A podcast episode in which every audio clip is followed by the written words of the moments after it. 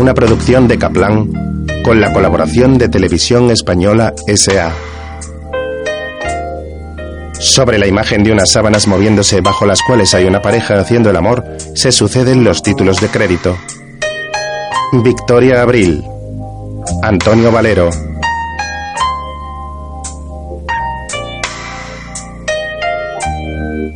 Maribel Verdú.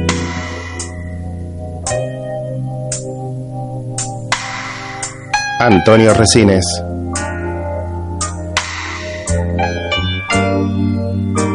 Y Santiago Ramos en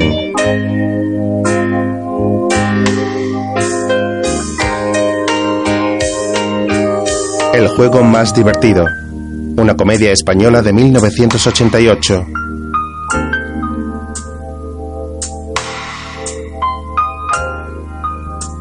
Con Miguel Reyán. Ricard Borrás.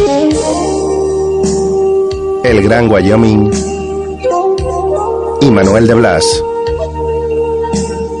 Vestuario René López de Aro. Maquillaje Gregorio Ross. Peluquería Jesús Moncusí. Decoración Juan Botella. Ayudante de dirección Fernando Bauluz. Jefa de producción Esther García. Sonido Giles Ortión. Mezcla Eduardo Fernández. Montaje Nieves Martín.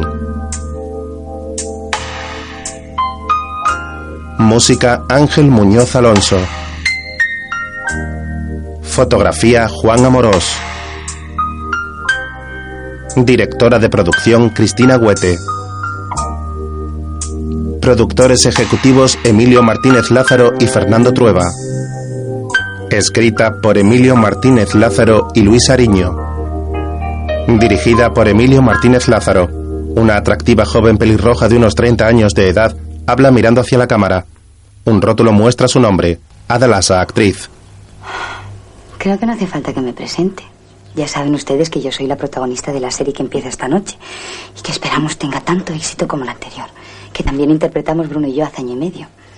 Bueno, a Bruno lo conocí en ese rodaje y todos ustedes comprenderán cuando les diga que volví a sentir el latido de mi corazón apasionado. Y yo no es que dejara de querer a Diony, lo que pasa es que Bruno era más guapo y más joven y además que ya eran muchos años de fidelidad a Diony. Aunque he de reconocer que Diony es más inteligente, siempre tiene respuesta para todo. Bueno, la que se organizó los días siguientes al estreno de la serie. Resulta que Bruno y yo solo queríamos estar solos, natural. Pero como nos habíamos convertido en los personajes más populares del país, pues fue horrible. Bueno, bueno, bueno, bueno. Tampoco hay que exagerar. Cosas así han pasado siempre y siempre sucederán. Uy, Diony, no digas eso, que yo lo pasé fatal. Además, no me digas que no se armó jaleo con aquellos dos locos que me perseguían. Eh, ¿Sabían ustedes que algo parecido le sucede a cerca del 80% de las parejas en los 10 primeros años de convivencia? Yo por lo único que estaba preocupado era porque estábamos en la mitad de la serie y aún no habíamos rodado los últimos capítulos. Bueno, ni siquiera sabíamos cómo terminaba la historia. ¿Aún no estaba terminado el guion? Sí, sí, Johnny era el guionista. Ese sí que era un problema. No se me ocurría nada. ¿Sí? Ah, hola, Tomás. Sí, y tranquilo que este año sí que tenemos final. Eh, te la paso. ¿Sí? No, tengo los nervios de punta. En otra casa, No te preocupes, tendremos tanto éxito como con Hotel de Fed. Tomás Benito, productor. Los actores son como niños. Yo, yo les cojo mucho cariño y eso que les pago unos sueldos altísimos que francamente no sé si se merecen. Bueno, a veces organizan unos líos. Lo del año pasado estuvo a punto de terminar fatal. Yo creo que fue Ada la que enredó al pobre Bruno, que es un ingenuo. Bueno, en cierto modo, la intervención de aquellos dos tipos fue providencial. José Retama, Aquellos pensador. idiotas lo estropearon todo con su vulgar romance. ¿Quién iba a imaginar que mantenían en la vida real una historia de amor aún más trivial que la de la televisión? Mi destino es imaginar lo excepcional y enseñar a la gente un espejo enriquecido de la condición humana. Pero está visto que el público prefiere la vulgaridad y los lugares comunes. Hasta el mismo Longinos tuvo al final una debilidad injustificable. Hombre, José, cualquiera lo hubiera hecho por una pareja tan enamorada. Hablaba Longinos Vázquez, guardabarreras. Los dos salen de una celda de una prisión. ¿Qué tenemos hoy? Potaje, como todos los días. Delicioso. Habla el funcionario. Son buenos chicos. Un poco locos, ¿no? Bruno Laforgue, actor. Algunas mañanas pienso nada antes de levantarme. En ella y en todo lo que pasamos juntos hace año y medio. Por esos días se emitía en la tele la primera serie que hicimos. Y el público que nos veía luchar en la tele contra el destino no podía imaginarse la batalla que librábamos en la realidad. Menos heroica, pero tan agotadora como la otra. Betty opina que lo ideal para que una pareja funcione es que sus relaciones sean lo más superficiales posibles y que se limiten a pasarlo bien juntos. Yo, en cambio, tiendo a ver siempre el lado complicado de las cosas. Bruno despierta a Betty, la cual duerme en la cama. Despierta, Betty. ¿Deshora? ¿Hora de qué? Ay, yo qué sé. Quiero preguntarte algo. ¿Recuerdas la serie anterior? Queda ideal, ¿verdad? Sí, pero me refiero a lo que pasó con Ada y todo lo demás. ¿Pero por qué sacas eso ahora? ¿Pero cómo lo recuerdas? Dímelo. Lo recuerdo divertido. ¿Como un juego o algo así? Sí, un juego divertido. Pero no me puedes decir algo más interesante. Chico, no sé. Nada. Cosas que pasan. El atractivo Bruno hace un gesto resignado. A lo mejor lleva razón Betty no estuvo tan mal después de todo.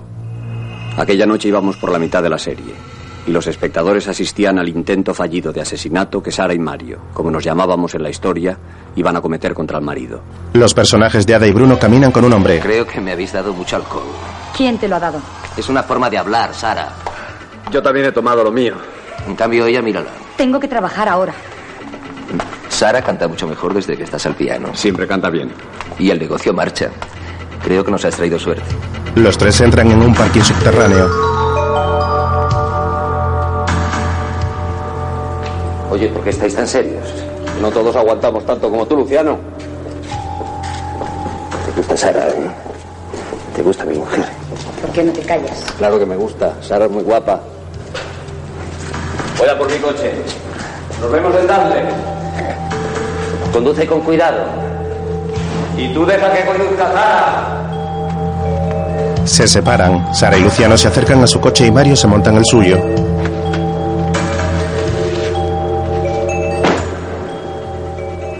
Han caído las llaves. ¿Quieres mirar el ascensor? No me digas que las has perdido.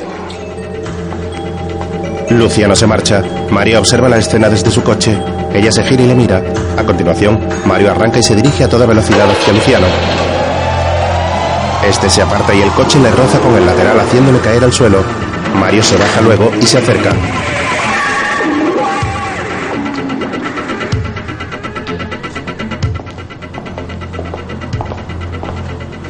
¿Estás bien? ¿Pero qué haces, Mario? Luego Sara canta en una pequeña sala de conciertos. Recuerdo una sensación, solo un espejismo en tu imaginación. Pero no, no somos tú y yo, ellos son la ilusión de un amor que no pudo ser impresión de aquel delirio que nos arrastró.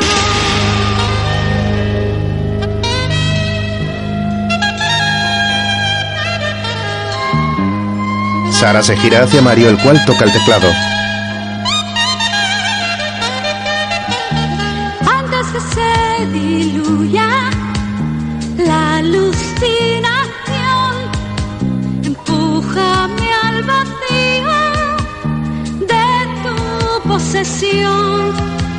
Pasión amarga y cruel que consume el cuerpo en la oscuridad.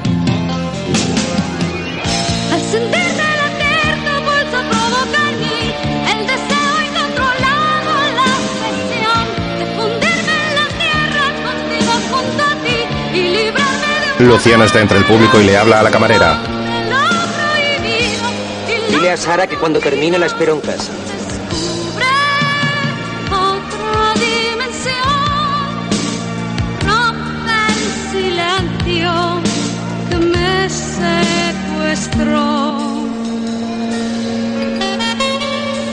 Antes de salir, Luciano mira al escenario y observa la complicidad entre Sara y Mario mediante su cruce de miradas. A continuación se marcha del local. Luego camina por el jardín de una lujosa casa con una copa en la mano. Es un hombre de más de 40 años con alopecia. Viste un traje gris con una camisa verde a juego con una corbata del mismo color con lunares blancos. Da un trago a la copa y luego tira el vaso al suelo enfadado y camina al interior de la vivienda. Luego habla por teléfono. Mario, perdona que te despierte. ¿Sabes si Sara se marchó con alguien después de cerrar? No, no es que esté preocupado, era solo por si sabías algo. Oye, Luciano, siento lo que pasó en el aparcamiento. Mario y Sara están casi desnudos tras haber hecho el amor. Vale. Hasta mañana. Tendrías que irte. No volveremos a intentarlo, Mario. Tranquila, Sara, no sospecha nada.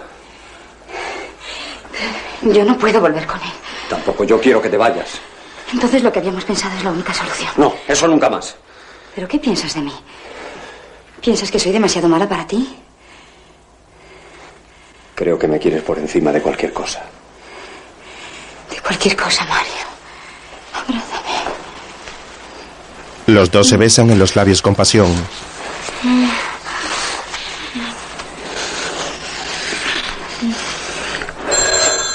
Es el otra vez. Tienes que irte. Diga. Hola, Luciano. Ah, que ya está ahí. Ya te dije que no tenías por qué preocuparte. Gracias por llamar. A veces pienso que es un pobre hombre. Pero no te dejes engañar. Nos mataría si tuviera alguna duda. No tenemos salida. Siempre vuelves a lo mismo. Vete ya. Ella vuelve a lanzarse a sus labios y comienzan a besarse.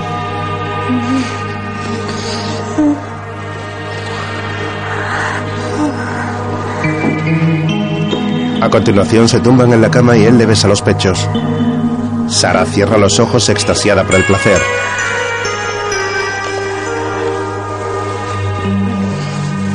Mario se quita los calzoncillos quedando completamente desnudo. A continuación desabrocha el corpiño de Sara.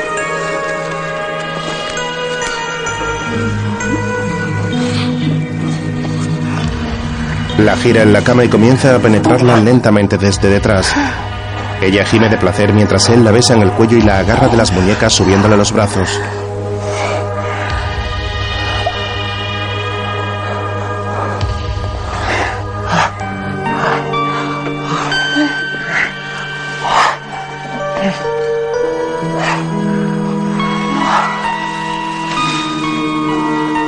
Sara se coloca sobre él y luego se sienta a horcajadas mientras Mario le acaricia los pechos. La joven se mueve lentamente a la vez que él la penetra.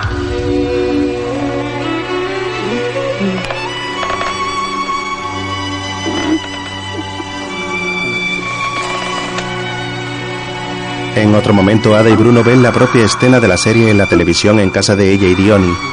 Junto a ellos están Betty y Tomás. Ada flirtea con Bruno rozándole su pie por la espalda y él la mira algo nervioso.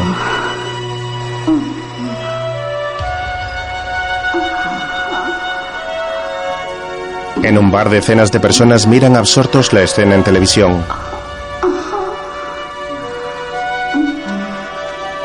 En otro bar sucede lo mismo. Luego se muestra una calle por la noche, así como distintos hogares a través de sus ventanas.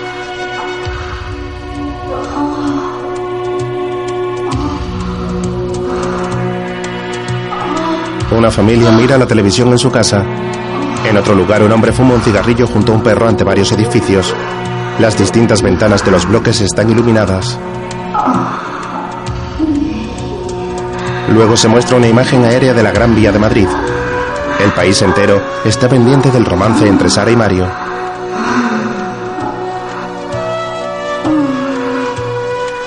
Longinos contempla absorto la televisión y José Retama mira la pantalla a la vez que come.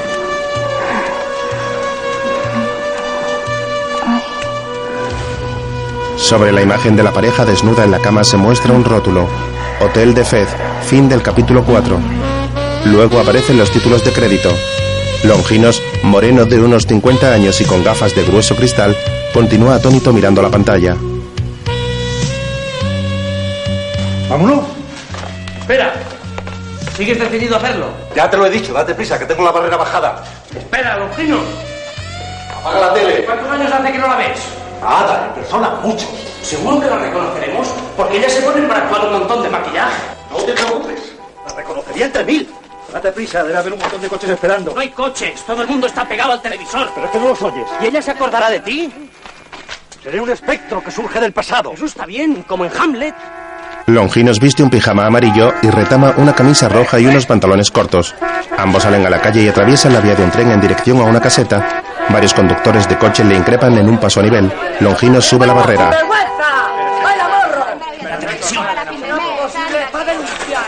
Estos alborotadores forman parte de una minoría privilegiada que no ha visto la televisión.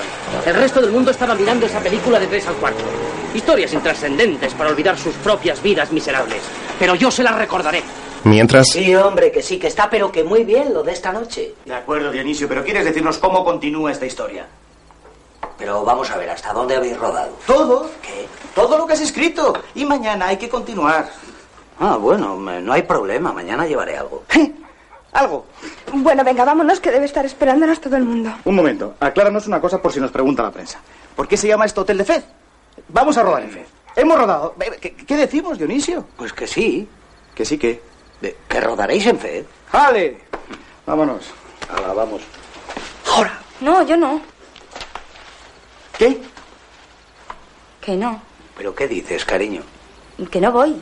Que no va. No, no, porque estoy muy nerviosa. Y además no tengo nada que ponerme.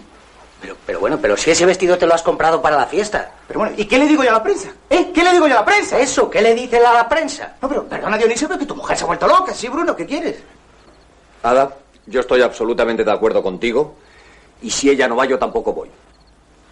Ah, es que queréis acabar conmigo, ¿no? Porque lo tenéis muy fácil. Abrid esa ventana y saltaré ahora mismo al vacío. Tranquilo, tranquilo, Tomás, nos quedamos todos. Ah, no, no, no, no, no, no. Yo he pagado esa fiesta y pienso ir. Y yo. Bueno, no pasa nada, y vosotros dos. Yo me quedo. La prensa se enfadará y hablará durante días de estos dos, publicidad. Venga, Ada, basta de niñerías. Bueno, sí. Ve- venga, vale. Vale. Todo el mundo a la fiesta. Ah, que ya queréis ir. Sí, sí. Todo solucionado. Uy, espera, Bruno, tu bufanda. Ven. ¿Qué? Ven, ven. Pero si no ha traído ninguna bufanda. Como la bufanda roja que hay en el dormitorio no es suya. ¿La bufanda? Sí.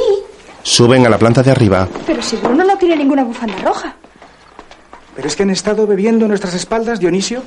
¿Qué hacemos? Lo veo muy difícil. A ver si logramos escabullirnos en la fiesta. Si conseguimos que beban mucho, quizás se vayan a dormir y nos dejen solos. Él la y se echan en la cama. O en mi cama, en mi casa, en mi dormitorio, no. No, no, no. Perdona, perdona. Siempre meto la pata. Tomás, Diony y Betty esperan abajo. ¿Qué? ¿Aparece o no aparece? Anda, pues no está. Ya me parecía a mí. Vuelven a besarse y bajan. Si además yo no tengo ninguna bufanda roja. Luego llegan a la fiesta en dos coches. La entrada es iluminada con grandes focos. En la puerta hay varios coches de policía. Decenas de personas se agolpan esperando a los invitados.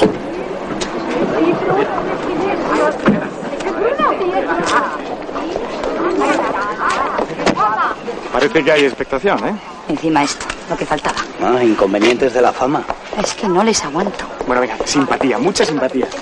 Simpatía sobre todo con la prensa, ¿eh? Sara y Bruno se acercan a los periodistas. Mira cuánto se quieren. Uno cada lado del corazón, por favor. Pero bueno, ¿tú qué te crees que la realidad es como el cine? Es Venga, que sois vamos. una pareja ideal. Venga, trae. No seas así. Porque no debe ser así. Cuidado. Bueno, hasta luego, ¿eh, pareja? Eh, Betty, vamos. Johnny se ha mosqueado. Que no, que no, que tranquila. Tranquila, no te preocupes, no ha pasado nada. ¿Cómo que no pasa nada? Te digo que Johnny se ha mosqueado. Venga. Trae. Hola, Roberto. ¿Qué hay? ¿Qué te da? ¿Has llegado, Ada? Sí, viene por ahí. Betty se coloca para que los periodistas la fotografíen y Diony tira de Mira ella. quién está ahí.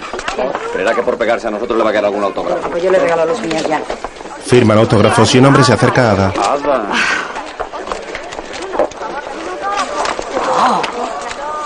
Te advierto que su marido está por aquí. Hola, Bruno. No te había visto. Vamos, director, ayúdame a meterles dentro. vamos, vamos. ¿Ese señor trabaja en la película o es su novio? Es el director, un imbécil. Dentro de la fiesta, Tomás camina entre los invitados. ¿Dónde se habrá metido Ada? Se marcha en su búsqueda. En ese momento ella se pone de pie tras la barra con dos botellas en sus manos y echa el contenido de una en otra de champán. Mientras Mario habla con un periodista. Básicamente se trata de una historia de amor entre los dos, ¿no? Creo que está claro. Sí, no, para mí fue evidente desde el primer capítulo. Ahora voy a hacerle una pregunta directa. Adelante. Usted no teme mis preguntas directas. Quizá no me conoce. Eh, pues no. Ricardo Almonte. Encantado. Yo descubro aquello que los famosos intentan ocultar. Ya hemos visto su romance en la pantalla, pero ¿qué me dice de la vida real? ¿Entre Ada y yo? Mario sonríe. Ya veo que no hay nada. Lo descubro por su forma de contestar. Así son mis preguntas directas. Almonte se marcha. Al poco aparece Sara con dos botellas de champán en la mano. Pero bueno, ¿qué te dedicas? Venga, vamos a llenar las copas. ¿Quieres emborracharlos a base de champán? Que va a rellenar la mitad con vodka. Hijo, no pongas esa cara, pero es cosas se beben aquí. Mientras, ¿Por qué se titula Hotel de Fez? Bueno, eso lo sabremos a su debido tiempo. Ada llena la copa de Dione.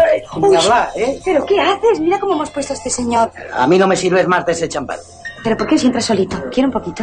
No me gusta el champán.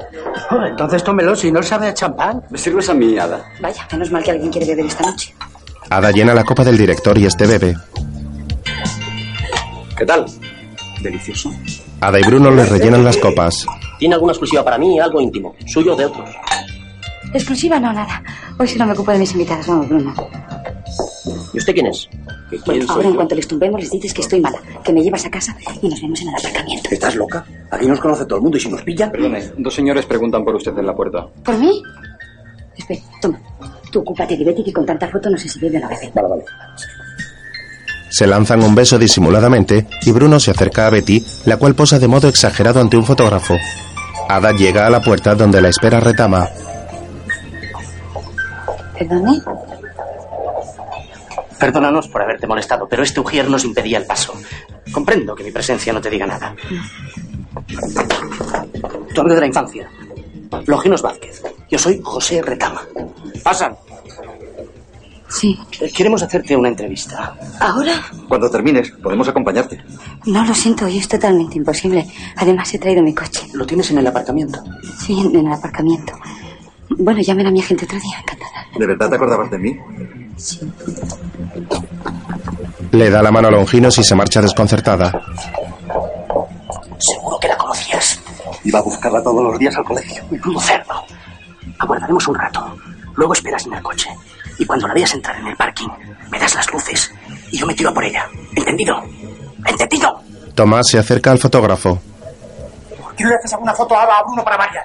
Betty no trabaja en esta serie. Ya nos vamos, ya. pero vaya. Yo no. Betty, que ha bebido demasiado. Me ahora No, mismo. no, no, no, no, no. no. Buenas noches, Betty, buenas noches. Llévatela, Luisa, llévatela. Le llaman por teléfono, señor Laforte. Es aquí a la izquierda. Pero, pero ¿dónde está Bruno? Es que no vais a hablar ninguno con la presa. Ahora vuelvo. Pero, pero bueno, es- es- esto, esto es de locos. Bruno camina por un salón en dirección a los teléfonos. De pronto descubre a Ada en uno con el auricular en su oído y se coloca en el teléfono de al lado de espaldas a ella. Dígame. Soy yo, pero no te vuelvas. ¿Qué pasa? Que no te vuelvas. Vale, vale, vale. vale. Así es la única manera que tenemos de hablar tranquilos. Y eso que estamos todo el día juntos. Y encima en el rodaje metidos en la cama cada dos por tres. Podría escribir otra cosa a tu marido. Ay, chico, perdona, pero eres tan poco decidido. Que soy poco decidido con los números que montamos. Esta noche en tu casa creí que me daba algo. No grites. Vale, vale, vale. Bruno, ya ni me acuerdo de la última vez que hicimos el amor. Es que últimamente hemos tenido mala suerte. Eh, te recuerdo que últimamente quiere decir ya más de dos meses. No, lo tengo muy pesado. Mira, tú te bajas al coche, me esperas. Y cuando me veas llegar, enciendes las luces para que yo sepa dónde estás. ¿No podíamos pensar algo mejor? ¿El qué?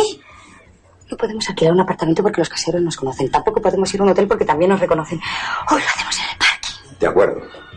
Es que nos pasa cada cosa. Ay, que lo digas. ¿Sabes que me esperaba en la puerta? Corta, que eso podemos hablarlo fuera de aquí. No, espera, un pervertido. ¿Qué? Un pervertido. Un pervertido. Oye. Que me seguía cuando era niña. Que Tomás nos ha pillado. Tú tardas un rato en salir. ¿Un manicomio? ¿Esto es un manicomio? Luego en el parking Bruno espera en el coche y sonríe cuando ve llegar a Retama, el cual da indicaciones de modo exagerado a Longinos. Este lo mira desde su coche asintiendo.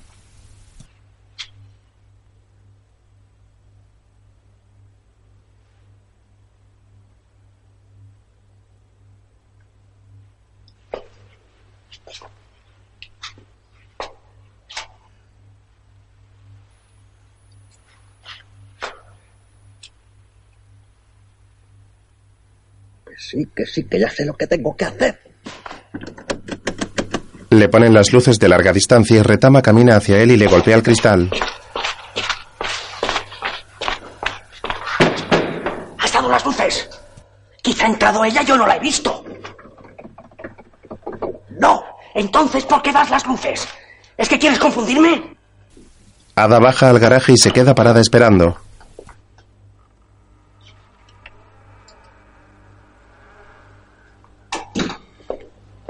Solo cuando entre ella.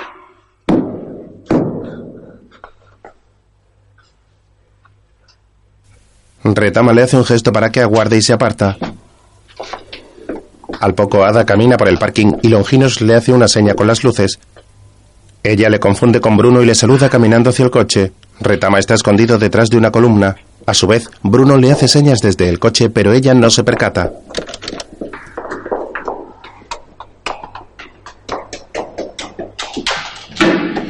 ¿De dónde sacaste coche? Hola, Ada. ¿Sabes que estás igual que cuando tenías 11 años? La joven sale corriendo. Retama se coloca ante ella y Bruno se acerca en el coche en ese momento.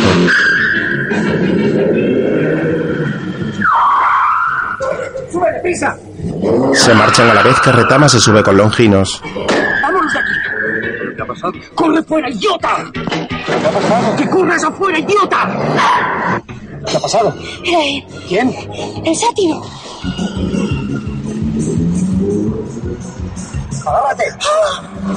Rompen la barrera de seguridad, mientras los dos hombres se dirigen a la salida del garaje por una cuesta.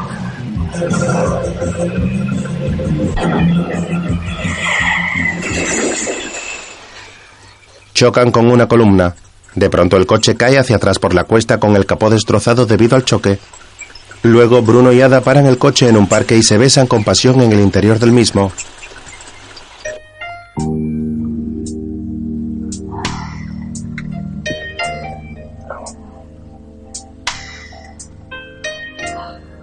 ¿Y si nos seguían? Ay, Bruno, no déjalo ya que yo aquí no puedo. A lo mejor estaban pagados por alguien. No digas tonterías. ¿Por quién? Por Dios, estoy segura. No te rías, muchas veces he pensado que nos estaba siguiendo. Pero ¿cómo puedes pensar que sabe lo nuestro? Eso solo pasa en el cine.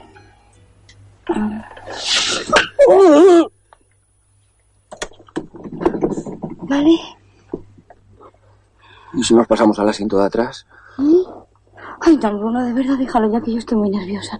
Venga, dame un beso y llévame a casa. Bruno. La besa en el cuello repetidas veces.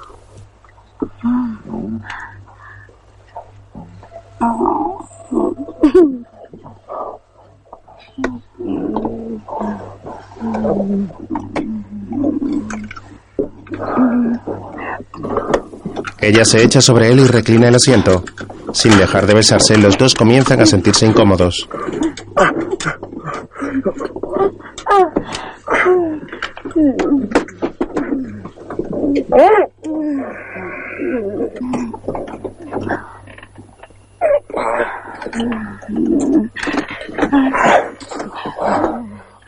Ay, se me escurre, espera.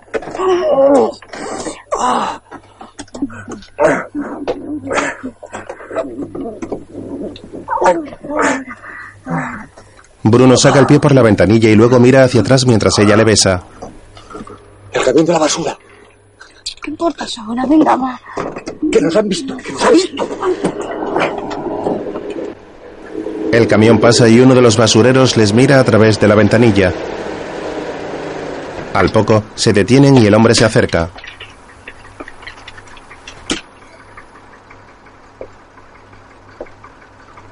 Ustedes son los de la tele, ¿no? Ada Laza y Bruno Laforgue. ¡Pero arranca! Oye, macho, ven aquí, que son los de la tele. Bruno acelera y se marchan. Luego Ada se lava los dientes y al terminar camina sigilosamente hacia la habitación en ropa interior.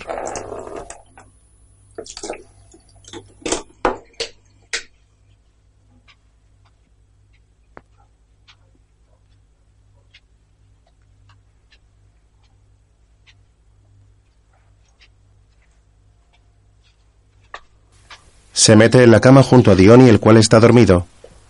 De pronto, este se despierta. Ya sé cómo matarlo. Ay, ¿a quién? Al marido, ¿qué te pasa? Ay, qué susto me has dado, casi me matas a mí. Eh, Ya que estabas dormido. Bueno, escúchame. Vamos a ver, estamos en que el marido la ha mandado seguir por los dos matones. Ellos andan deambulando por la ciudad, siempre temerosos de que le sigan.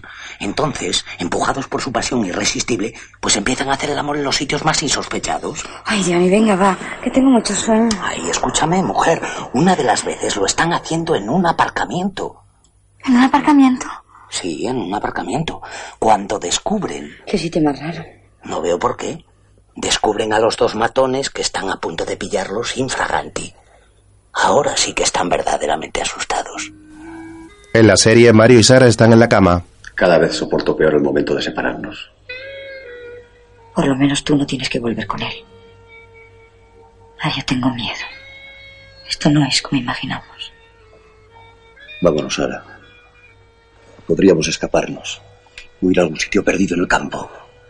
El otro día soñé que nos íbamos lejos. Estábamos en una medina árabe. Era un laberinto circular lleno de calles estrechas. Y nos habíamos perdido.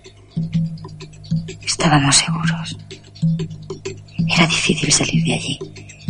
Pero también era difícil que nos encontrasen. Sara. Él va a besarla e intenta bajar la sábana que la tapa.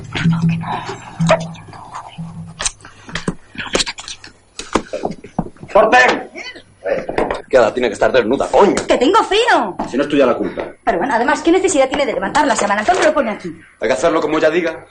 A ver, escucha, Ada, escucha. Esta escena es muy importante, ¿eh? Eh, ¿A que sí, Dionisio? Sí, mucho. Claro, estamos en el capítulo sexto y por fin ha salido a relucir la ciudad árabe. Bueno, solamente ha sido un sueño, pero en fin, algo es algo, ¿no? Igual que en la llave de cristal. Allí también sale la llave en un sueño. Ya, pero de eso no se da cuenta ningún espectador. Lo importante es que ha salido Fez. Y en cuanto salga el hotel, ya podremos contar a todo el mundo porque esto se llama Hotel de Fez. Tomás les muestra un cartel.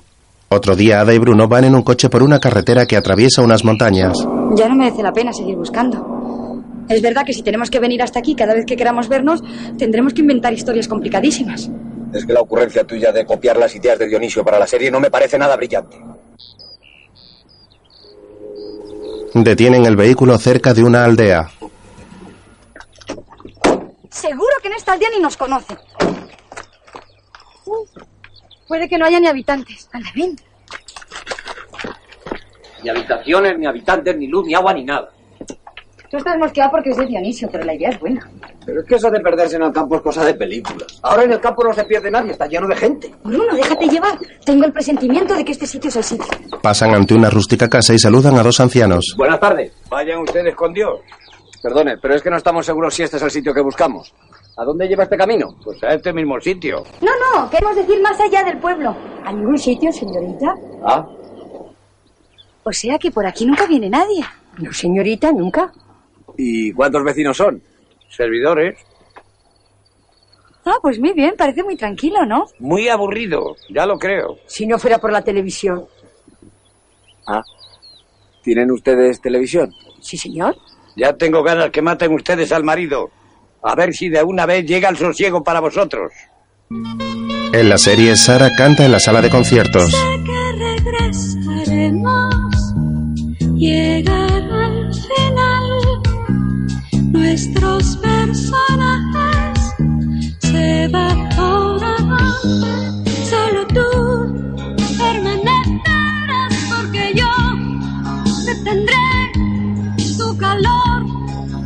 la realidad se impondrá. Pero sé que lo lograrás. Mario entra en la sala con unas gafas de sol y camina entre el público.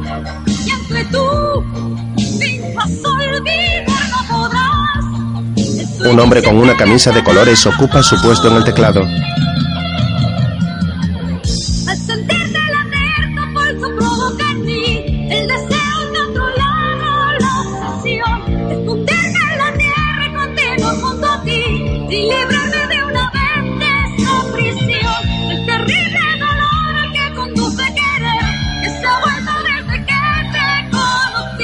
Camina entre la multitud y pasa cerca de Luciano.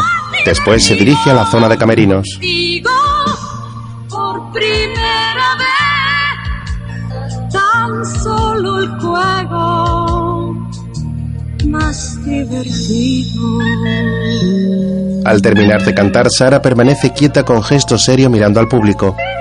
Mario la espera escondido en los camerinos. Cuando ella entra, la aborda por la espalda y le tapa la boca.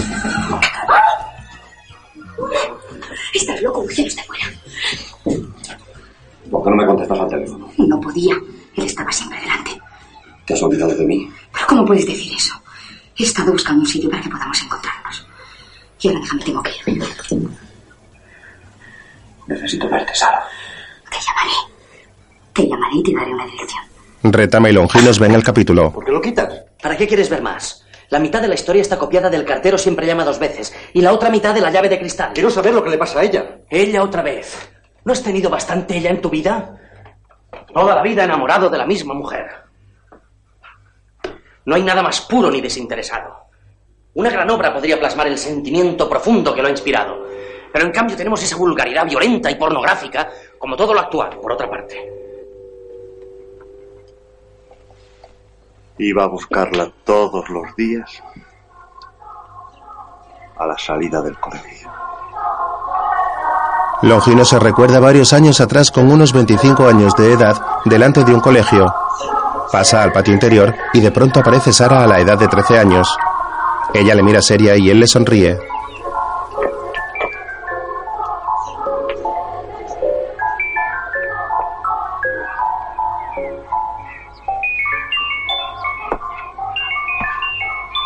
¿Qué me has traído hoy? Él saca un yo-yo. Mira qué bonito. Va, eso es para niños más pequeños. Toma. Y hay otra cosa. ¿Nos tomamos un helado y te la doy? Vale. Ambos salen y ella camina delante de él bailando el yo-yo. Espérame. Longino se acerca a ella y le acaricia su larga melena. Tenía que dejarla en casa antes de las siete. Siempre había un programa de televisión que quería ver. La televisión. Así ha salido ella. Para nosotros ha llegado el momento de actuar. Y si acabamos en la cárcel, recuerda que seremos mártires de la cultura. En vez de estas historias insulsas de televisión, la gente podrá ver la historia real de tu amor por esa idiota, contada con mano maestra por mí, por José Retama. Pero a ella no le haremos daño. Ahora solo falta el juglar que transmita el romance a las multitudes. Pero tengo una cita para esta misma noche. Por la noche Tomás está en la calle y se le acerca el periodista Almonte. ¿Tiene algo para mí, señor Benito? ¿Eh? Tiene que ser una noticia con gancho, algo fuerte. Un buen día es lo mejor. Bueno, no, de momento no hay nada, ¿eh? No. Acuérdese de mí. Sé agradecer las exclusivas. Tomás le ve entrar en un local en cuya puerta hay varios jóvenes bebiendo. A continuación se decide a entrar. En la fachada hay un cartel con el nombre del bar, Resplandor.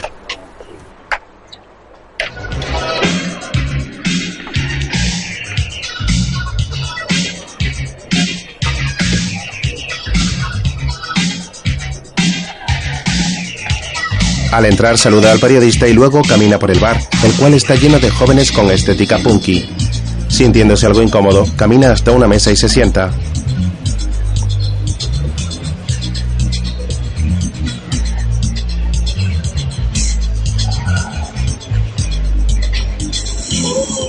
Una mujer con gafas de sol y larga melena morena le saluda desde el otro extremo del bar. Tomás mira hacia atrás hasta percatarse que la joven le saluda a él. La mira algo extrañado y la joven avanza poco a poco por la pista con un sugerente baile a la vez que le hace señas para que se acerque.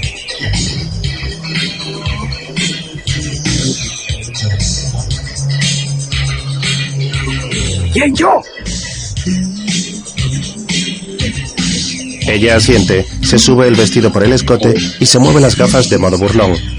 Es Ada la cual se oculta bajo una larga peluca de pelo negro. Él la saluda de nuevo y sonríe mientras ella aguarda en la pista a que se acerque. Al ver que no se mueve de su sitio, la joven camina hacia él y se quita las gafas. ¿Qué me dices? Pero nada, si no te había reconocido. Ya lo he visto. ¿Qué tal estoy? Ah, muy mona. ¿Me has traído a este sitio para preguntarme eso? Me he disfrazado para que no me reconozcan. Y si te he citado aquí es para que nadie sepa que nos hemos visto. Ah, misterioso. ¿eh? Bueno, tú contéstame con sinceridad, ¿eh? Sabes que soy mala. Pero nada, que son las dos de la madrugada. No me irás a decir que no te has dado cuenta. Ah, pues a lo mejor sí, pero ¿de qué? ¿Tú crees que yo me porto bien con Diony? Muy bien, me parece a mí, sí, muy bien. Bueno, y yo qué sé, ¿le has hecho algo? Pero si soy una serpiente, soy una serpiente, tú lo sabes. Pero bueno, yo, yo quería saber. Mira, a mí Ada, lo que me parece es que tú estás un poco chiflada. Y me gustaría saber a qué viene todo esto. Y también me gustaría saber por qué no viene ningún camarero a servirme una copa. No hay camareros, Tomás, hay que ir a la barra. Ah. Y ya que prefieres permanecer al margen de todo esto, te lo diré de otra manera. Déjame tu casa esta noche. Ah, muy bien. Bueno, ahora. Para... Entra Bruno. ¡Anda! ¿No es ese Bruno? No, no, no, que no venga. Que no venga. No, que disimule. Que es que disimule, joder, que se ponga a bailar. Tomás le hace señas para que baile y Bruno le mira sin entender nada.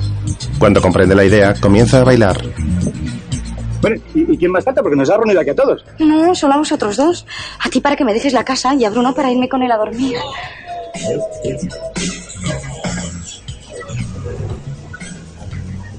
Dios mío. ¿Lo ves? ¿Soy o no soy una serpiente? Pero, bueno, es, es, que, es que me has dejado de piedra. ¿Y ¿Esto es nuevo? No, pero como si no fuera porque es todo tan difícil. Pero Ada, ¿pero por qué me metes a mí en estos líos? ¿Pero, pero para qué están los hoteles? Ay, perdóname, Tomás, perdóname, perdóname, lo siento mucho. Me siento tan culpable, lo siento. De acuerdo. Me iré yo al hotel. Pero preferiría no haber sabido nada de todo esto. Ya. Aquí están las llaves. Que os divirtáis. Ah, ¿ves cómo piensas que soy mala? ¿Es esta la del portal? Sí, sí, sí. La joven se guarda las llaves en el escote y luego se pone sus gafas de sol. Bruno se cruza con Tomás. Hombre, ¿qué haces aquí con esa chavala tan guapa? Canalla. Bruno se queda desconcertado. Luego mira a Ada, la cual le hace señas y él se acerca extrañado al no reconocerla.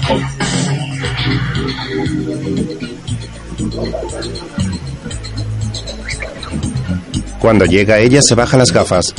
A la misma vez llega al monte. Ah, pero eres tú. Pues claro. Imposible reconocerte. Adalasa y Bruno Laforgue, dos figuras. Si tenéis una noticia es agradecer las exclusivas.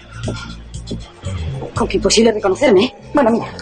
Ahora te explico, vamos. Pero, pero, pero, ¿qué pasa? ¿Pero qué hace aquí Tomás? Tenemos casa para nosotros solos. ¿Y qué le has dicho? Me ha llamado canalla. Cuando van a salir se encuentran a Longinos y Retama. Ada besa a Bruno disimulando para no ser vista. Los dos hombres caminan por el bar en busca de la pareja. Logran salir sin que los vean. De pronto Almonte aparece tras ellos.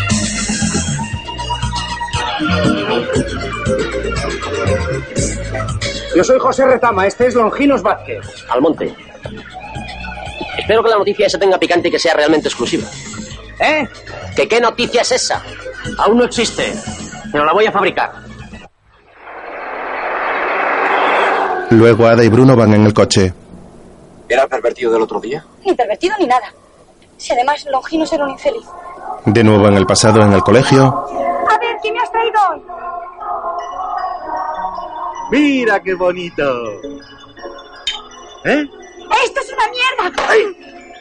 Madre, madre. Siempre he hecho daño a todos los hombres. Y ahora te toca a ti. ¿Pero por qué me toca a mí? más tarde llegan a casa de Tomás.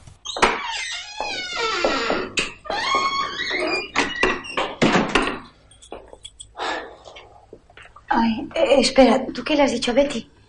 Nada. Betty tenía una sesión de fotos toda la noche. Ah, pues yo a Diony le he contado una historia increíble. Sí, le he dicho que me iba a una fiesta de despedida de soltera de una amiga del colegio que no veo hacia la tira. Ay, para mí que no se lo ha creído. Voy a llamar por teléfono. Pero estará durmiendo. ¿Qué va? Le dije que le llamaría. Esto no pega ojo hasta que me haya oído. Pero pon música. Ha ruido de fiesta. Yo solo. Vaya, hombre. Dígame. Ah, hola, Ada. Sí, claro que estaba esperando tu llamada. Es que esto ha sido un jaleo tremendo. Todo, chicas, imagínate, no había manera de llamar. Y ahora, ¿por qué he encontrado este teléfono en un dormitorio? Que por eso no oye ruido de fiesta, porque he cerrado la puerta. Bueno, me hago cargo. De todas maneras, tú me llamas cuando vayas a salir, ¿eh? Vale. Oh, ¿y si es muy tarde? Eh, no importa. Un beso, diviértete. ¿Qué te ha dicho? Para mí que este tiene la mosca tras la oreja. Me ha dicho que le llame antes de salir. No, mira, Bruno, vámonos. Esto comienza a ser muy peligroso. Venga, venga, venga, venga. Por fin tenemos lo que queríamos y ahora vas a estropearlo. No, no lo cojas. Seguro que es él. Pero no digas tonterías. ¿Cómo vas a ver, Dionisio, que estamos aquí? Será una llamada para Tomás. No. Bruno comienza a besarla en el cuello y ella se estremece. Lentamente se marchan al dormitorio de la planta de arriba sin dejar de besarse.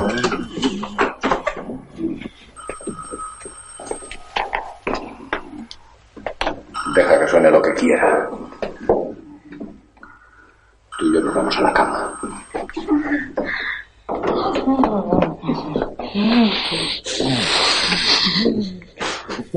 Se echan en la cama besándose apasionados. Él la agarra con las dos manos en el trasero.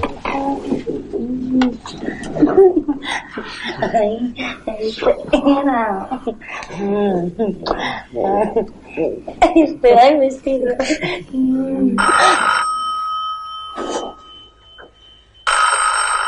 Mira, es mejor acabar con esto inmediatamente. ¿Johnny?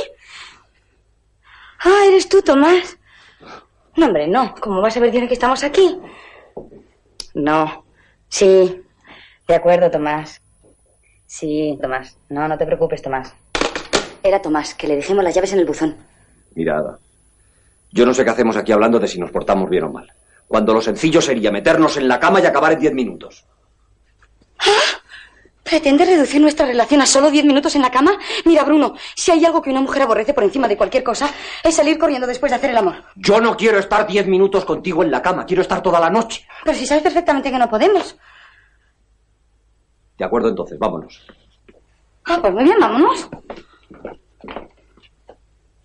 Y que no se te olvide llamar a Dionisio para que te reciba en sus brazos. Ay. Ada comienza a marcar. Esto se ha terminado. Esto se ha terminado. Salgo ahora mismo para allá. Mientras en casa Diony está en la cama con Betty. Qué barbaridad, qué voces. Ada viene para aquí, tienes que irte. Vaya, hombre. Siempre igual. Qué lata. Tenemos que encontrar algún sitio para vernos. Ya estoy harto. Yo a estos los mando a rodar a Fez. ¿Vamos a ir a Marruecos? ¿Pero qué dices? Tú y yo nos quedamos aquí. Pero tengo que inventar algo para que estos rueden allí un par de semanas. Ideal. Y tanto. A ver qué se me ocurre. Anda, ahora vístete. Venga, rápida. ¿Y Vamos. no podemos esperar a que llame abajo y me voy por la otra puerta? No, así corremos menos peligro. Vamos. Fuera, fuera, fuera. Venga. ¿Que me haces cosquillas? Venga, venga. Vamos, he dicho que fuera. venga. ¡Qué malo! Mientras Longinos y Retama están con Almonte. No, no, no, no, no. Escucha, si te he elegido a ti como narrador de mi historia, es porque no hay otro gacetillero con menos escrúpulos. Tú has ensuciado cualquier historia de amor. Todo lo que yo cuento es verdad. La vida privada de la gente pública es pública. Lo que vas a escribir ahora es sublime, además de auténtico. ¿Conoces la historia de la Bella y la Bestia? Sí, he visto una película. ¿Te imaginas una historia de amor entre una mujer maravillosa, un ídolo de multitudes, y un ser cercano a la abyección, alguien insignificante, mínimo? Yo. ¿Este? Una historia de amor de hace 15 años y que perdura en ambos. Eso es una noticia. Pero tiene que haber fotos. La sabrá, la sabrá. Y con ella en mis brazos. Ricardo III.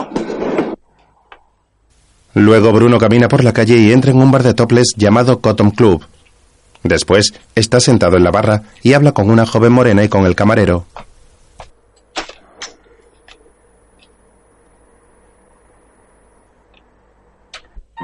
¿Pero por qué el marido siempre tiene que estar en medio? ¿Hasta cuando no está? Es el complejo de culpa. Basta que suene un teléfono y ya está allí. Seguro que ella te está engañando. Esa tía no es buena. Anda ya. Eso es lo que dice ella, pero no es verdad. Me quiere. No es el amor lo que mueve el mundo, es la cama. Nunca te ha querido. Te utiliza. ¿Para qué? Si es un jaleo espantoso. Pues yo creo que sí te quiere. Si se ve la pelea de Bruno con el marido. Ah, les ha pillado el marido. No, que no te enteras. Ella le lleva hasta la casa vacía. Donde piensa hacer que Bruno le mate. Enseguida se lían a golpes. Es una pelea salvaje, como siempre que dos hombres se disputan a una mujer. En la serie, Mario intenta estrangular a Luciano en una casa sin apenas muebles en presencia de Sara.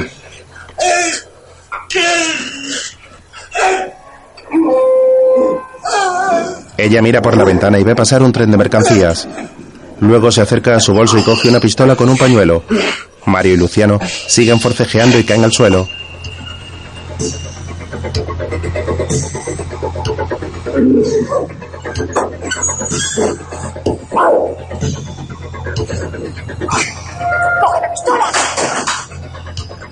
Sara le lanza la pistola, la cual se detiene junto a ellos.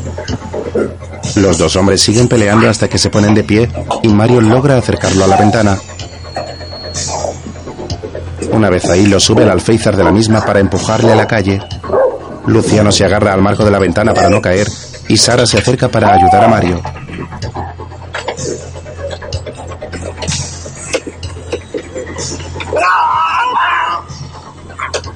Sara le muerde la mano para que se suelte y Mario sigue tratando de empujarle. Finalmente Luciano cae al vacío aterrizando su cuerpo en la vía del tren. La pareja le mira desde la ventana del edificio semiabandonado con aire asustado.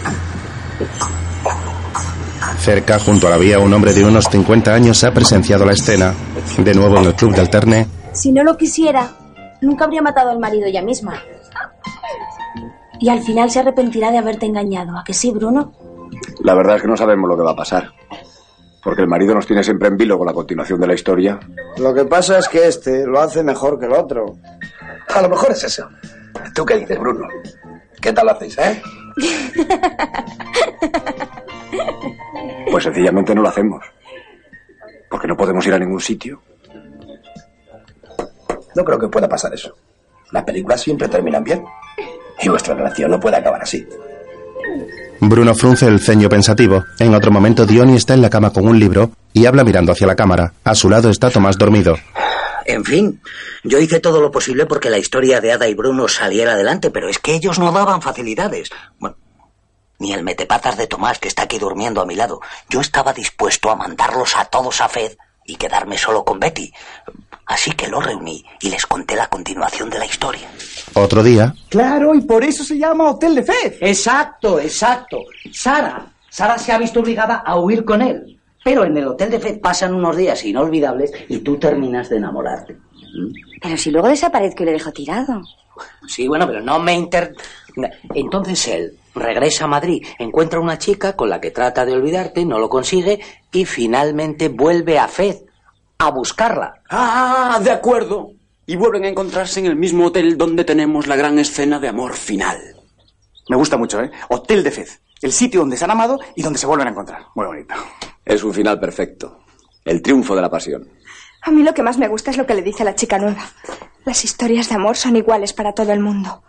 En cambio, cada desgracia es distinta. Sí, es de Tolstoy. Ana Karenina. Sí, pero eso no lo sabe nadie. Bueno, podéis salir para Marruecos la semana que viene. Eh, un momento. ¿Y quién va a interpretar el papel de la chica nueva? Ah, sobre eso yo tengo una idea. Betty. ¿Yo? ¿Pero qué dices? Imposible, pero ¿cómo? ¿Cómo que Betty? Bueno, ya es hora de que tengas oportunidad. Ah, no, no. Sencillamente no. Pero bueno, yo creo que puede hacerlo muy bien. Acaba de decir esa frase estupendamente. Pero hombre, si es muy poco papel para ella. Pero si nunca ha hecho nada, Ada. Eh, ¿Y tú qué dices, Betty? Que es un papel precioso. Y que os odio a todos menos a Tomás. en la cama, Mañana vuelven de Marruecos y estamos igual que antes. Está visto que este tipo de cosas o se plantean dramáticamente, con divorcios, enemistades o no salen. Diony se recuesta en la cama y Tomás se levanta vestido con un camisón. Coge un vaso y se dirige al baño para llenarlo.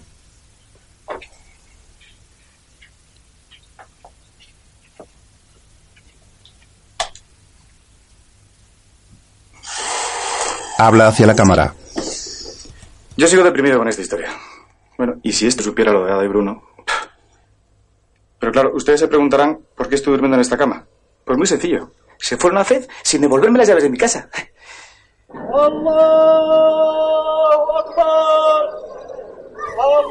En Fez, el muecín llama a la oración desde un minarete. Se muestran varias perspectivas generales de la ciudad.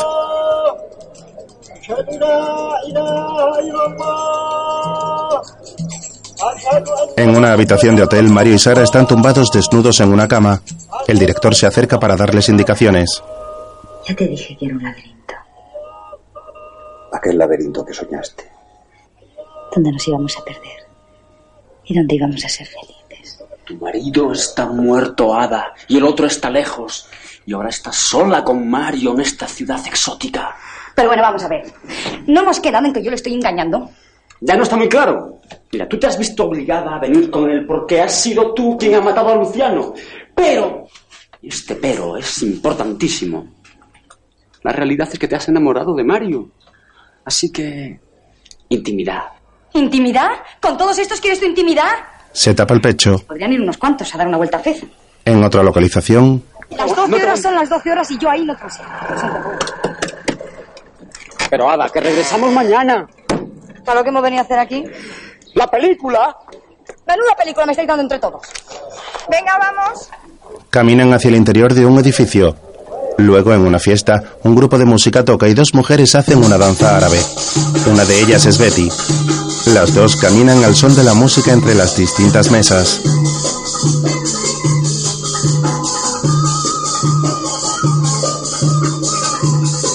En cierto momento, la joven se gira hacia la cámara y habla.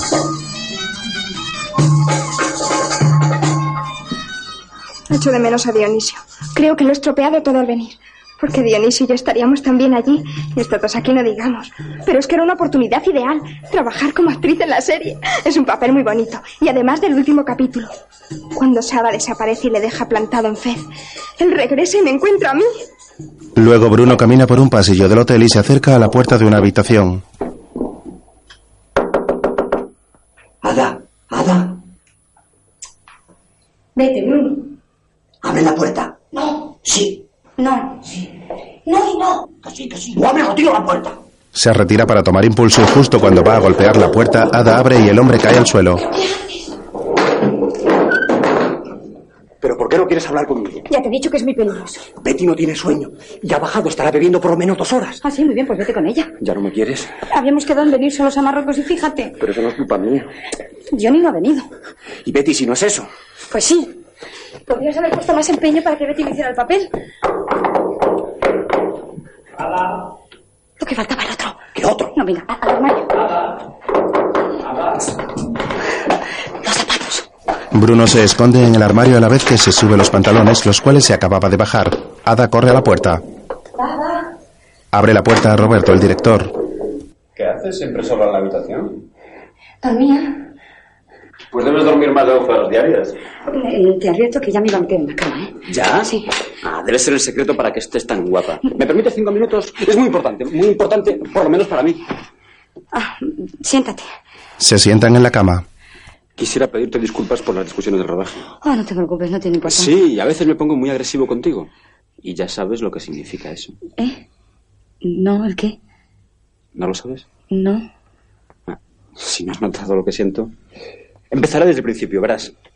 Yo vengo de una familia con muchos hermanos y de pequeño mi madre no nos daba el mismo trato a todos. Claro, un freudiano estricto hubiera dicho que lo mío es un complejo de Edipo en la fase oral sin superar. No obstante, se dan en mi caso una serie de peculiaridades que paso a enumerarte. La primera, eh, como muchos caramelos. El muecín vuelve a llamar a la oración desde el minarete.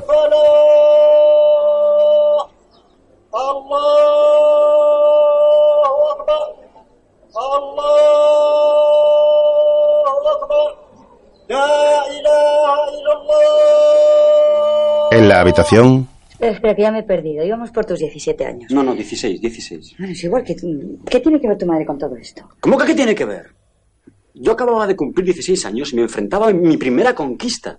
O mejor dicho, aquel niño minusvalorado que había dentro de mí se enfrentaba a la primera prueba evidente de la carencia de una madre que lo hubiese...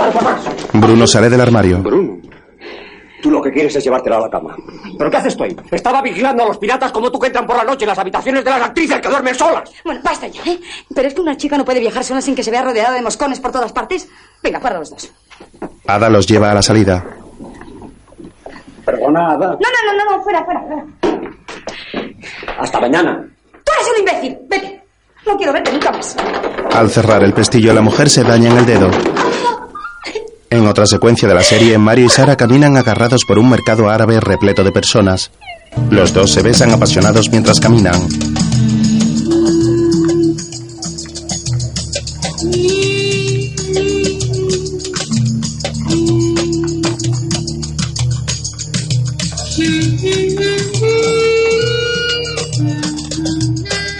El otro día soñé que nos íbamos lejos. Estábamos en una medina árabe. Era un laberinto circular lleno de calles estrechas. Estábamos seguros. Era difícil salir de allí, pero también era difícil que nos encontrasen.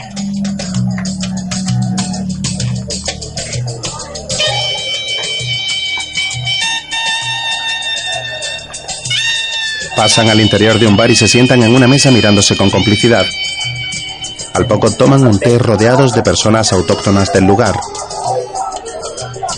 En una mesa cercana de espaldas está el hombre que presenció la escena cuando lanzaron a Luciano por la ventana a las vías del tren. Este los vigila sin que ellos se percaten. Luego la pareja se besa apasionada en un callejón de la Medina. Sobre esa imagen se sobreimpresiona un rótulo. Hotel de Fez. Fin del capítulo 8. Otra noche en Madrid, un grupo de personas sale de un bar al finalizar el capítulo.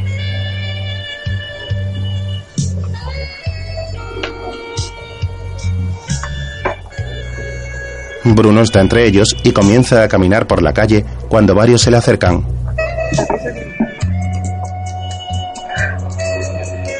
Ahora sí que lo tienes crudo, macho. Porque ella te sigue engañando, ¿eh? A ver cómo te las arreglas en el próximo capítulo. Lo que son los masas medias. Hace un momento estaba la ciudad desierta. El mismísimo Papa había podido pasar por aquí sin que nadie le hubiese dicho nada. Es una idea. Durante esa hora está todo el mundo pendiente de la tele. Evidente, les están mirando a ustedes. Eso es. Si todo el mundo nos mira, por fin podremos estar solos. Luego, Hombre, Bruno. Buenas noches, Dionisio. ¿Qué tal estás? Bien, bien. ¿Puedo pasar? Pues claro, precisamente iba a hacer unos martinis. ¿Quieres uno? están en casa de Dion y Ada. Buenas noches, Ada. Hola, Bruno. ¿Qué haces aquí? ¿Un martini con ginebra? ¿Lo prefieres con vodka? No, con ginebra. Muy fría. Se pone mucha ginebra y un poquito de vermú. Y no se agita, se mueve suavemente. ¿Cuántos hago? ¿Tomáis los dos? Pero si te he dicho que los iba a preparar yo. En casa siempre los hago yo. ¿Te pasa algo? ¿Te has dado cuenta de cómo se quedan las calles a la hora de la serie? Vacías, Ada. Todo el mundo se queda pegado al televisor. ¿Te das cuenta? Pues claro que me doy cuenta. ¿Te crees que soy idiota? Bruno, ¿has bebido? ¿He dicho alguna inconveniencia? No, hombre, no, anda, ven a sentarte. Bueno, yo voy haciendo los martinis, aunque no sé si deberías tomarlo. Gracias. Con la ginebra muy fría, poco vermú y sin agitar. Enseguida vuelvo. ¿Qué me contestas, Ada? Mío. Que te va a oír. Esa es nuestra hora. Vendrás mañana a la Plaza Picasso cuando empiece la serie. Estaremos solos. ¿Y qué le digo a Johnny? Tomás va a venir a ver el capítulo aquí. A propósito, me ha estado llamando toda la mañana. ¿Dónde están sus llaves? Las tengo aquí. Pues dámelas. Saca una rosa tronchada del bolsillo. Toma, es para ti. ¿Qué es eso? La he guardado para que no la viera Dionisio. Pues escondes ahora mismo. Sí. Bruno, estás loco. Eso sí que es verdad. Ay, que te quita, no digas tonterías. Trata de besarla y se cae. Dios mío, te has hecho daño. Le ayuda a levantarse cuando llega Diony. Martínez. ¿Para quién es esa rosa? Para Betty. Ah, pues está un poco espachurrada. Sí, pero Betty se lo merece todo. Al día siguiente, Tomás llega a casa de Betty. Betty corre a abrir vestida con una bata. ¿Y eres tú? Soy Tomás. Hola, Tomás. ¿Esperabas a Dionisio? No, que va. Perdona, pero es que habíamos quedado en casa de Ada para ver el capítulo y, y se han tenido que ir los dos. Y bueno, y verlo en un bar solo me da una tristeza. Claro. Pasa, pasa. ¿Qué tal estás? Divinamente. Divinamente, qué, qué encanto. Siempre estás tan alegre. Eres una chica estupenda, Betty. Bueno, y tú eres genial. Súper. Y haces dinero como nadie. Gracias, Betty. ¿Tú nunca te pones triste o melancólica? Pero si me va de miedo gracias a ti. ¿Qué tal está Bruno? Ideal. Bueno, ya sabes que él siempre quiere tomarse las cosas muy en serio, pero yo no le dejo. Claro. Tú con tu carácter eres ajena a todo lo que está pasando. Sí. Bueno, pero ¿qué más da? No, no, no, no. No, no, no da igual. No da igual. De todas maneras hay que divertirse, ¿no? Sí, Supongo que hay que intentarlo, sí. Bueno, no empieces como Bruno. ¿Quieres cabra? ¿Quién será? ¿Salgo a abrir? No, no. Déjalo, ya pues. La joven corre a abrir la puerta a Diony, el cual lleva una botella de champán. Mira lo que traigo. ¿Cómo que no? Ya lo creo que sí. La besa en los labios y ella se resiste. Tomás contempla atónito la escena y al apoyarse en una butaca, esta se vuelca. Sí, sí, sí, sí, sí. Que sí, que sí. Mira lo que traigo. Mira lo que traigo. Le abre la bata mientras la besa. Dios santo. De pronto Diony se percata de la presencia de Tomás. Ah, hola, Tomás. Eh, Mira lo que traigo. En otra secuencia de la serie se muestra un rótulo sobre una calle de Fez. Capítulo 9. La pareja camina agarrada por la calle. Él se gira para ver algo y Sara camina hacia otro lado. Cuando se vuelve, Mario no encuentra a Sara y comienza a buscarla mirando en todas direcciones.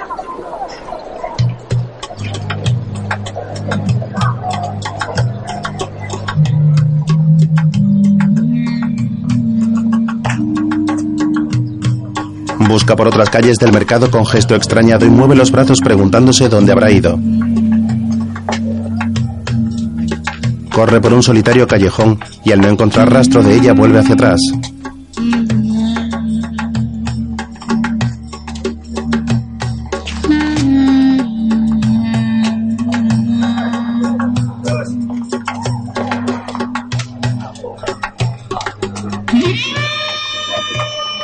Se detiene ante varios puestos del mercado mirando en todas direcciones.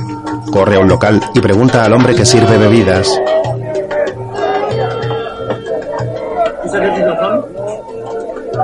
El hombre niega y luego corre por otras calles hasta llegar al hotel. El recepcionista le da una llave.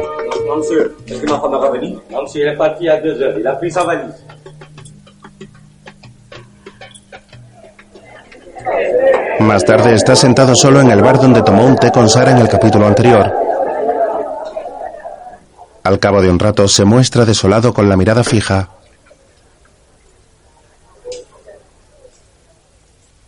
Horas más tarde las calles están vacías y Mario sigue en la misma postura. Un hombre va tras él. En Madrid, Ada llega a la Plaza Picasso, el lugar donde se dio cita con Bruno, y se detiene en mitad de la misma, esperando su llegada. A su alrededor hay altos edificios modernos de oficinas. La mujer mira de un lado a otro.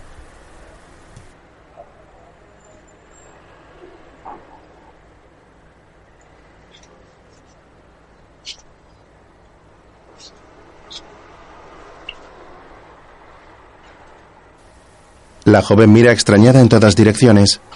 De pronto aparece Retama a pocos metros. Cuando ella le descubre, comienza a correr huyendo de él.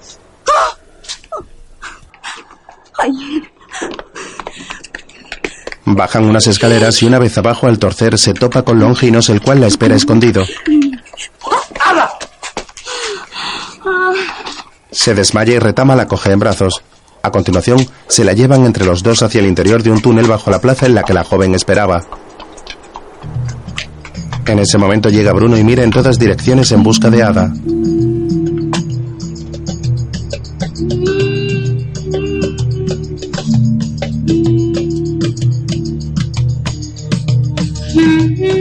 En la serie Mario está solo en la habitación del hotel y bebe de una botella de whisky.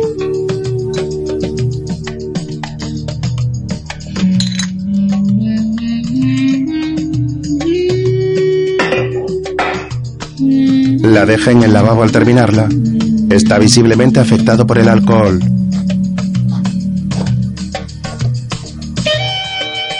Luego camina por la calle y camina haciendo eses. Es de noche y las calles están vacías.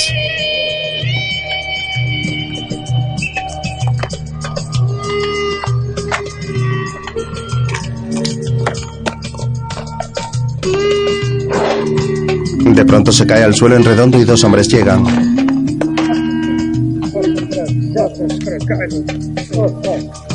Lo incorporan para reanimarlo. Luego se muestra un rótulo. Hotel de Fez. Fin del capítulo 9. Después, en la portada de un periódico, aparece la foto de la actriz junto a un titular. La actriz Ada Lassa desaparece en la pantalla y en la realidad.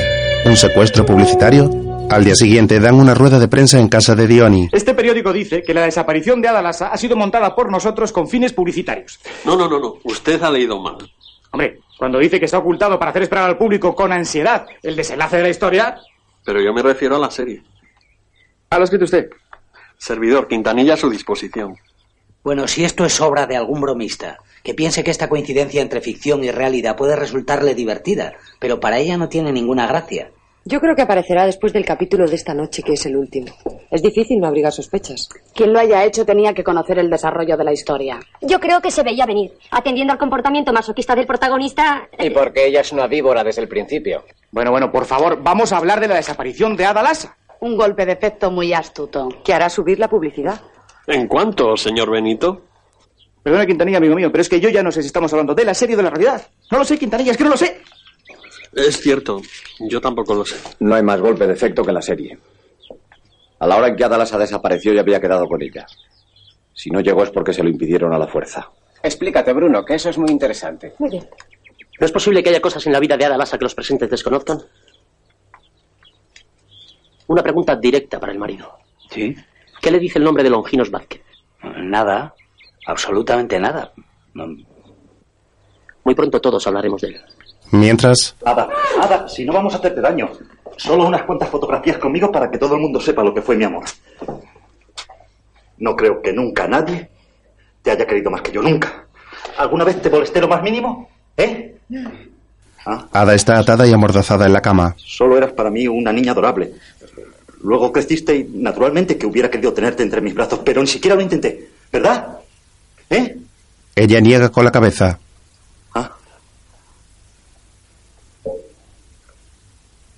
¿Recuerdas cuando iba a verte jugar al tenis?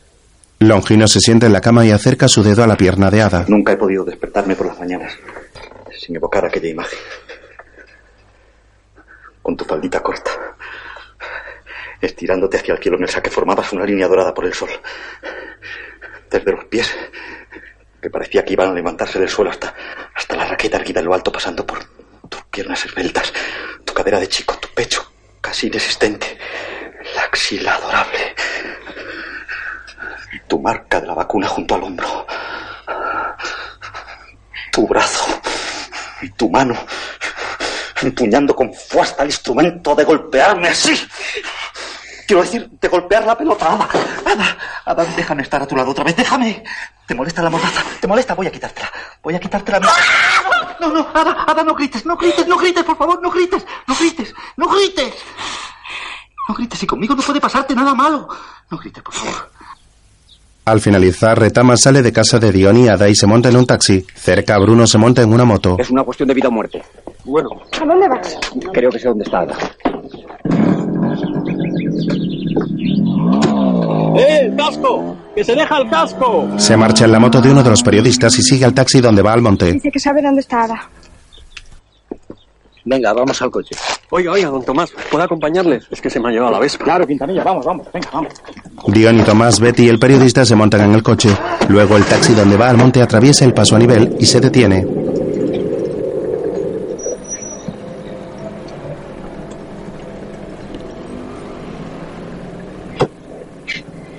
El periodista se baja y camina por la zona donde viven Longinos y Retama. Bruno va tras él a pocos metros en la moto, pero este no se percata.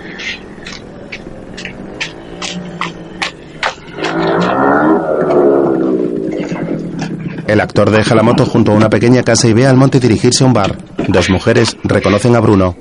¡Eh, Bruno! ¿Qué haces por aquí? ¡Anda, si es Bruno! ¡Dentro de un rato vamos a verte! ¿A ver qué pasa hoy?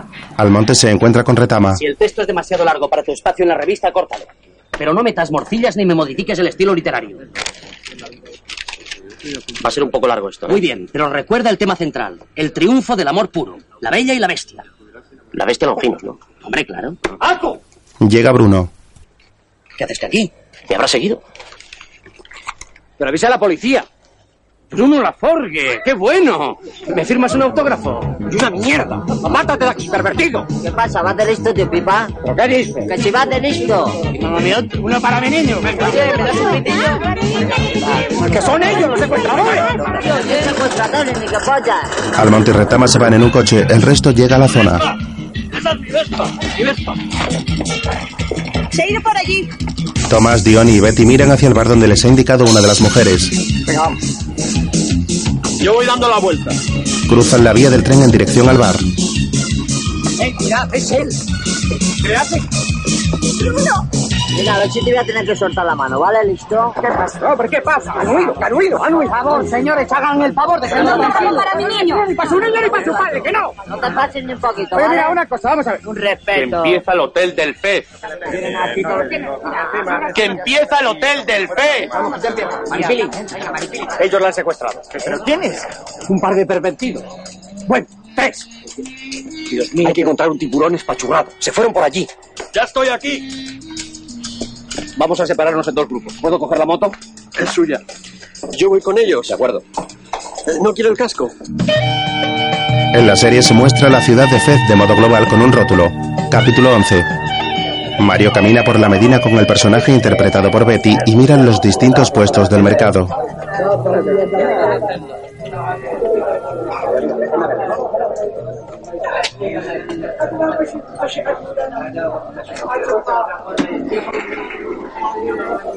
A pocos metros pasa Sara abrazada por la cintura al hombre que lo seguía. Ninguna de las parejas se percata de la presencia de la otra. Mario y la joven compran unas especias.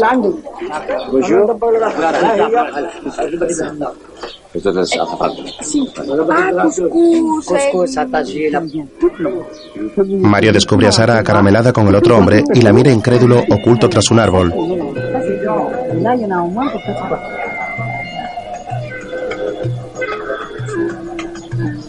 Cuando ella le ve, se marcha presurosa con su amante. No, no, no, sí, sí. Luego Mario está en el hotel con la joven. Venga, date prisa que vamos a perder el avión. ¿Es que no piensas hacer tus maletas? No me voy. Me quedo unos días. Me has vuelto a ver. ¿No es cierto? Tengo que saber lo que pasó. En la realidad, Bruno va en la moto por la zona mirando en todas direcciones.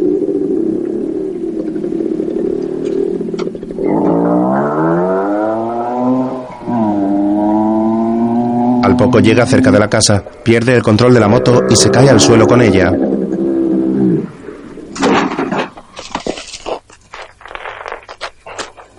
Cuando se recompone, descubre aparcado el coche donde escapó Retama con el monte y lo mira incrédulo.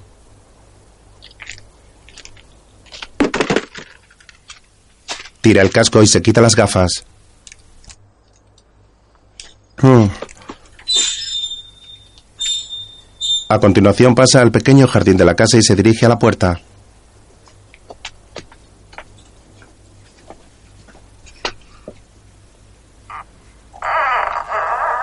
Camina hacia el interior y mira en todas direcciones. En el salón, Almonte y Retama sacan fotografías a Ada junto a Longinos en distintas poses. Sonríe tú también, imbécil. Bruno entra y la descubre echada sobre Longinos. Pero Ada. Es que me han obligado. Bruno la coge del brazo. ¡A por él! Retama la suelta y forcejea con Bruno. Longinos los empuja en una cama.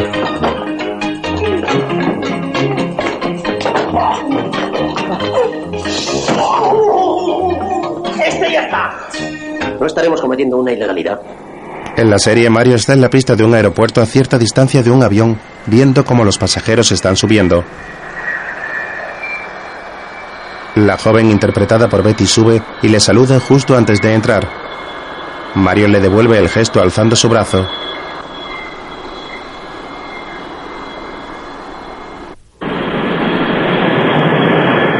Luego el avión despega abandonando la ciudad de Fez.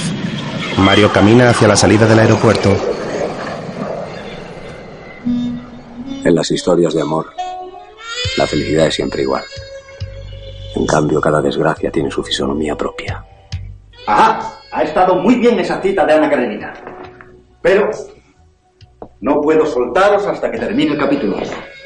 Las fotos tienen que entrar en imprenta.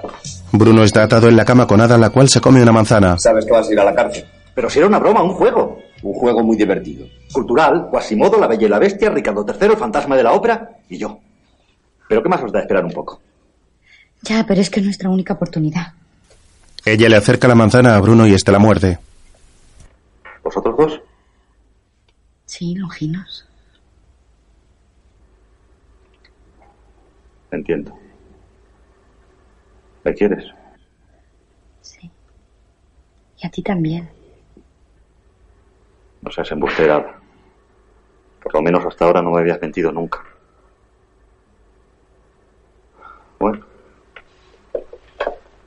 Supongo que da igual un poco antes o un poco después. Ella comienza a desatarse. Ya de noche el coche de Tomás llega a la zona próxima a la casa donde está el coche aparcado junto a la moto en el suelo. ¡Mi moto! ¿Dónde quitaría? Allí, allí, allí. ¡Vamos! Una vez liberados, Sara y Bruno se besan con pasión en los labios en la escalera de la Plaza Picasso donde ella fue raptada.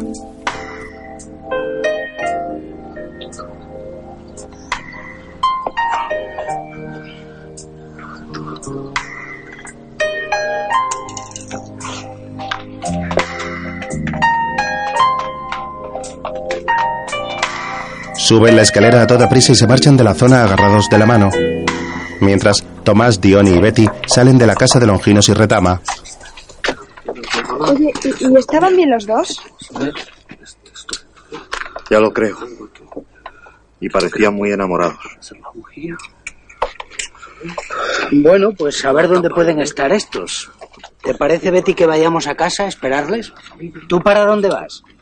No puedo llevaros. Tengo que llamar por teléfono. Vamos a ver si encontramos un taxi. Longino se acerca al coche de Tomás. Perdone.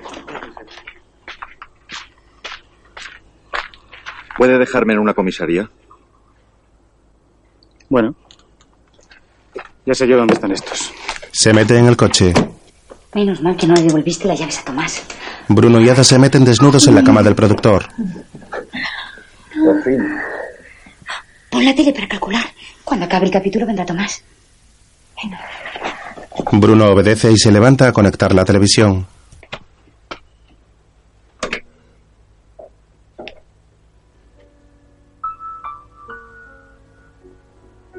¿A dónde va?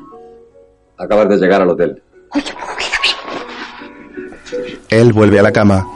Los dos se miran a los ojos con pasión y se cubren con la sábana por completo. En la serie, Sara entra en el pequeño hotel y mira con gesto serio la recepción. Se acerca al recepcionista, el cual está dormido en el mostrador, y a continuación sube decidida a la habitación.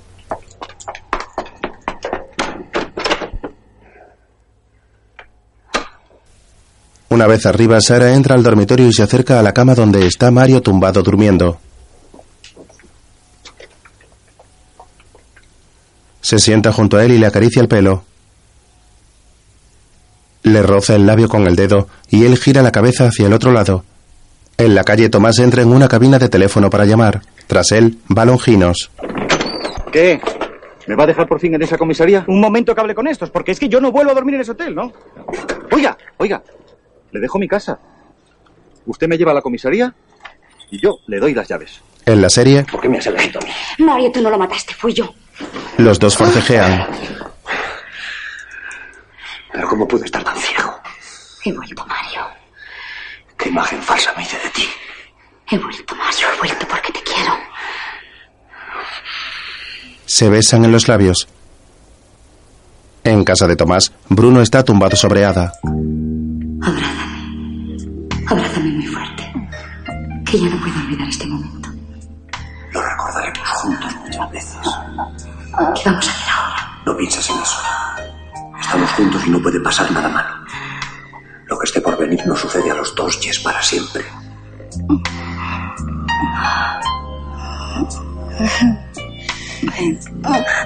Él la penetra lentamente y ambos se miran a los ojos mientras oyen sus diálogos en la televisión.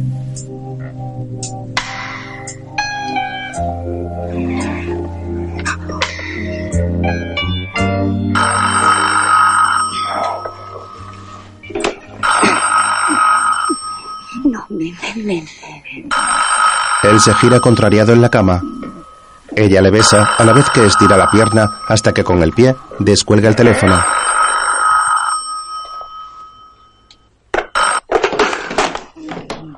¿Ada? ¿Bruno? Sé que estáis ahí. ¡Pero